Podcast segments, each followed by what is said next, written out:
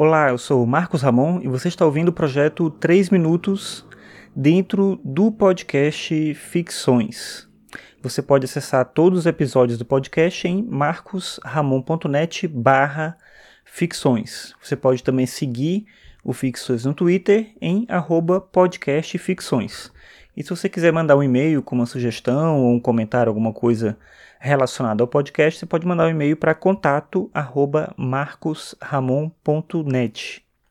Bem, hoje é segunda-feira, dia 10 de julho de 2017, e hoje pela manhã eu vi que morreu a escritora Elvira Vigna. Eu vi isso no Twitter, eu estava acompanhando é, uma série de pessoas falando sobre isso. Tem muita gente que eu conheço lá que leu é, a autora, que conhecia a autora.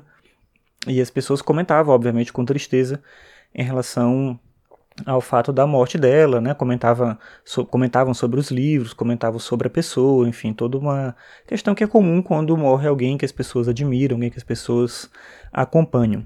Eu estou falando sobre isso aqui, mas apesar disso eu não li nenhum livro dela. Eu tenho um livro dela que é o Nada a Dizer, mas eu só comecei, né, parei nas primeiras páginas e não continuei a leitura ainda, mas ainda quero voltar para ler. Quando eu vi a notícia, imediatamente me veio a imagem esse livro e uma entrevista que eu li numa época que ela falava justamente sobre esse livro que eu tenho, que é o Nada a Dizer. E aí eu fui resgatar essa entrevista e aí eu trouxe aqui uma coisa que está na entrevista, né, uma passagemzinha pequenininha, bem já no final da entrevista, quando o entrevistador pergunta para ela o seguinte: Como é o seu processo criativo, a sua rotina como escritora? Como nascem os livros? E aí a resposta dela acho que é bem bacana, que ela diz o seguinte, abre aspas, Não nascem, já estão lá desde sempre. Meu trabalho é descobri-los. Daí eu levar tanto tempo para fazer cada um. Eu tenho que saber o que eles são, e eles só me dizem isso muito devagarinho. Quanto ao processo, há várias etapas bem definidas.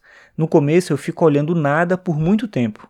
Depois, quando acho que entendi o que o livro quer ser, me isolo para escrever. Em geral, estou enganada, não entendi nada, e aí preciso repetir o processo outra vez. Eu conversando com o livro, até que nós dois, eu e o livro, nos damos por satisfeitos. E em geral eu também me engano aqui também, e fico desesperada porque o livro está já em produção e não era nada daquilo.